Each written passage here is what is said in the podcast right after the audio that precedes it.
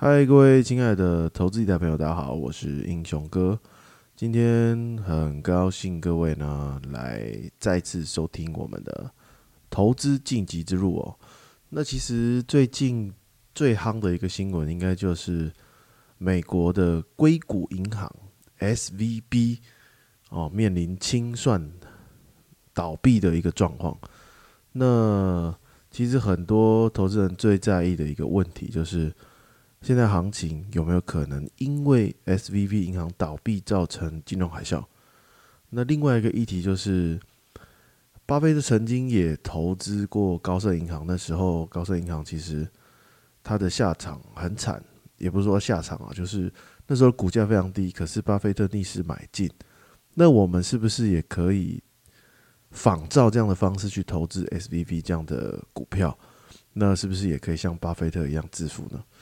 所以，我们今天的节目分成三个部分。第一个部分，我们稍微叙述一下 S V V 硅谷银行它这一个事件到底是什么情形。第二个就是我们来看一下，呃，这波行情有没有可能再继续跌。那第三个就是我们来看有没有可能像巴菲特一样，哦，去抢进这档股票，是不是有这样的机会？如果有，那我应该要注意什么？OK，好，那我们来第一个部分哦。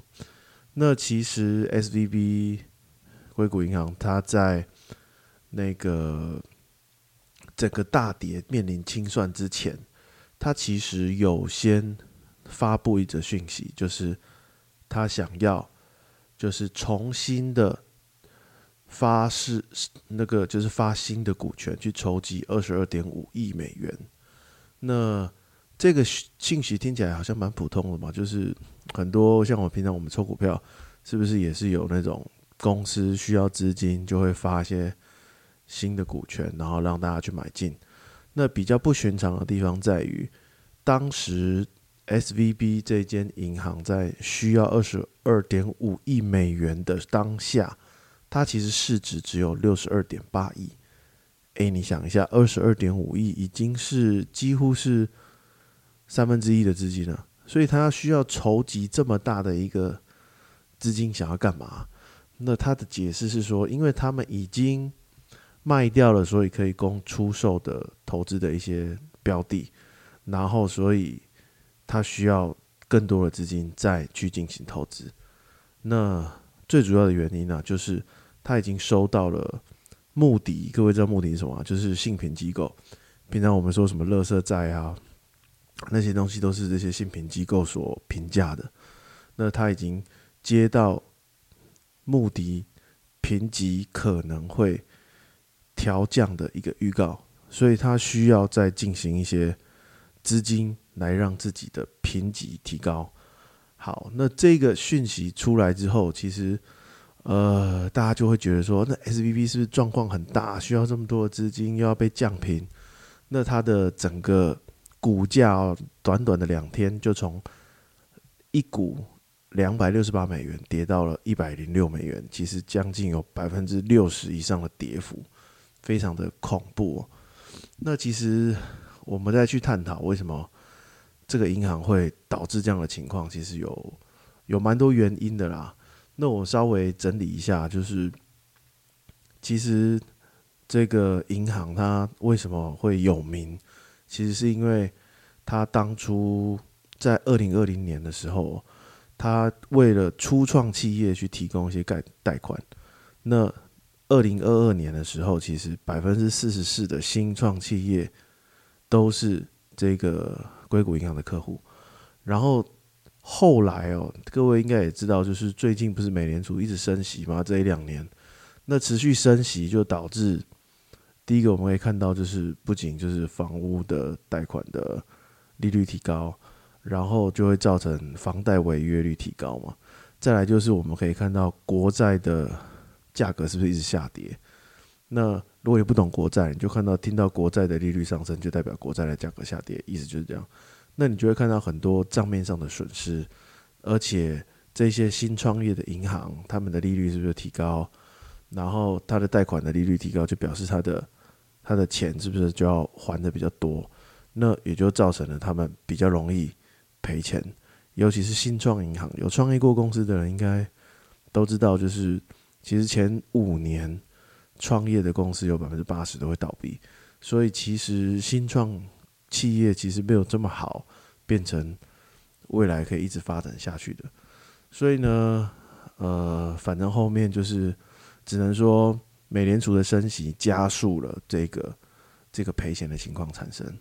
那总之呢，这个目前呢，硅谷银行的状况就是联邦的存款保险已经接管了，所以很多媒体已经说这个 S V B 硅谷银行已经倒闭了。这样子，好，那我们再回到来判断，就是既然我们已经知道现在现况就是这样子了，那股市还会不会再继续下跌？那其实我们从一个很明显的角度，那这个角度就是从我们去投资人的角度来说，第一个就是我们的策略是什么？好，如果说我们今天的进单策略，不管你是用筹码还是技术分析，还是你是什么机械化交易，anyway，你一定会有一个获利点跟止损点嘛。那当你止损点到的时候就出场，很简单，就这样子而已。那你现在那什么时候再进场？就是你的策略要在进场的时候，应该有你的交易准则嘛？该进场进场，该出场出场。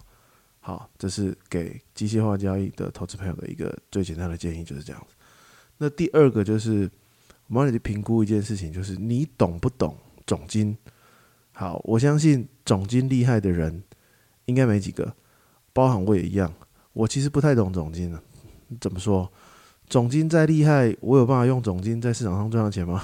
很难呐，就是我可能花了很多的时间研究基本面，然后国际市场的一些经济面，就算我都懂了，又如何？我们从来没有经历过，诶，为什么？为什么股票、债券，哇，同时都下跌，连黄金都下跌，这莫名其妙的情况，过去也没有发生过啊，但最近就发生了。那我们就会想，那我过去研究过去，有时候你会觉得好像没有意义，所以我们要平心静气的去思考，第一个。这个硅谷银行倒闭这件事件，它的影响你看不看得懂？你看不懂，好吧，我暂时休息，不要再进场。好，那接下来第二个我们比较简单的判断就是，我们怎么知道它会不会再继续跌？那我们就会看什么？我们就会看筹码，我们就会看散户啊做了什么动作嘛。那我相信这个银行的事件。很多专家都需要时间去发酵。那法人做的第一个动作，永远都是先保护资金，所以一定会先出清部分比例的资金，那也就会造成短期一定会下跌。那会不会再继续跌？其实就看它后面有没有在影响的层面越来越广。如果有越来越广，法人的资金一定是越卖越多，那行情就一定容易下跌。可是如果发现它，辐射的层面并没有这么广，那资金法人就会把它慢慢的买回来，那行情就会止跌。那我的一个经验是这样，通常我不会急着进场，那我会等，等什么东西呢？我会等，哎，法人好像出现了一个不寻常的讯号，例如说好像下跌了，当天大跌，可是法人就开始买现货，布局期货，这就是一种很奇怪的现象嘛，对不对？或者是我看到散户。大量的被杀停损了哦，那我就知道短线的止跌讯号可能来了。但这有在交易的可能就不要理解这种事情了。那比较有趣的议题是我们来讨论第三个 S V B，其实它目前已经是不能交易的，所以你现在搜寻是看不到看不到这张股票。但是它有特别股，美国特别股叫做 S I V B。那特别股在前面下跌的时候，它从二十块跌到十五块。那很多人就会问说：“哇，那之前巴菲特在买高盛的时候，他还是买高盛的特别股哦。那很多人没有听过特别股，我简单讲一下，特别股其实就有点像是债券，它的有点像是二十五元，它可能发的时候就是二十五元，那它就会设定一个期限，可能例如说五年后，它就二十五元把你买回来。那这五年期间，它可能每一季要配给你多少利息？那 S I V B 就是 S V B 的特别股，那它可能每一年会配一点六八元，所以算一算它的利率大概是五趴。那如果说我们看到它的价格已经跌到十五元，你换算就会变成说，诶，它可以每年领到九点五趴的利息，诶，听起来是不是很好？就是每一季这样领利息可以领到九点五趴。那前提是什么？诶，前提各位想一下，如果我们说特别股有点像债券，那他时间到就把你把这个这一档特别股买回去。可前提是这些银行不能倒！